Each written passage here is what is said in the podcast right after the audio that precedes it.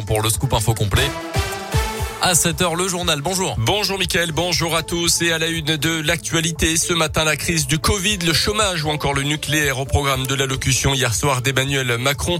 Euh, sur le plan sanitaire, d'abord le chef de l'État a annoncé l'obligation d'une dose de rappel pour les plus de 65 ans pour garder leur passe sanitaire à partir du 15 décembre.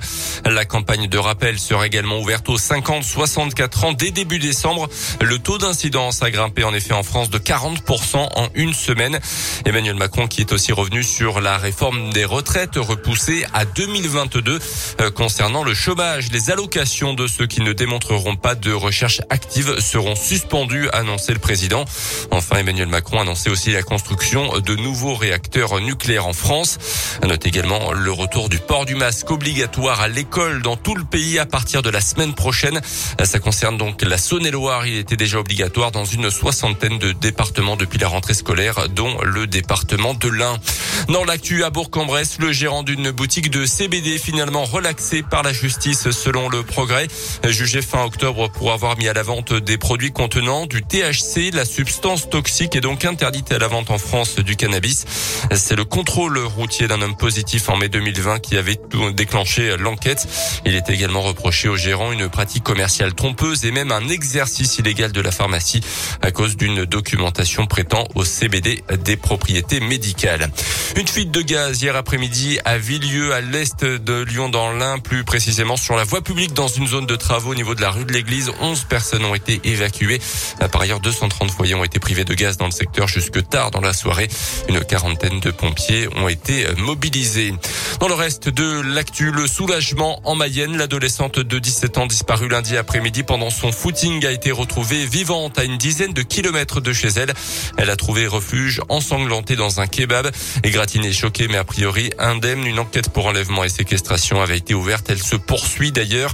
Ses écouteurs et son téléphone taché de sang avaient été retrouvés près d'une forêt par son père.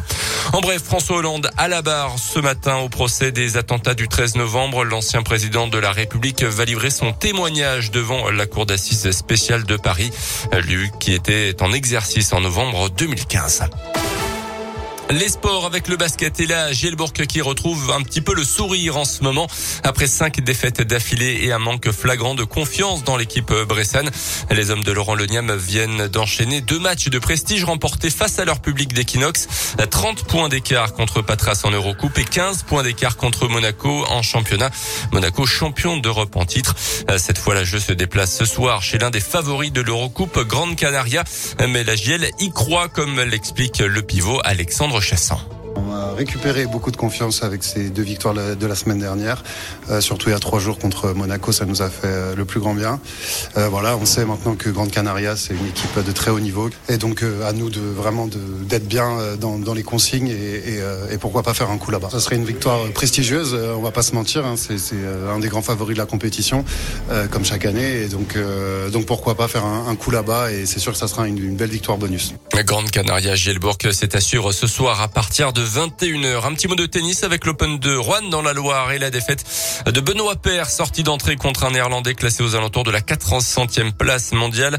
L'aventure folle de Gabriel Debru continue. Quant à lui, le Grenoblois de 15 ans s'est qualifié pour le deuxième tour qui commence aujourd'hui avec Richard Gasquet contre son jeune compatriote Arthur Cazot. Merci beaucoup Colin Cotte. Il est 7h04.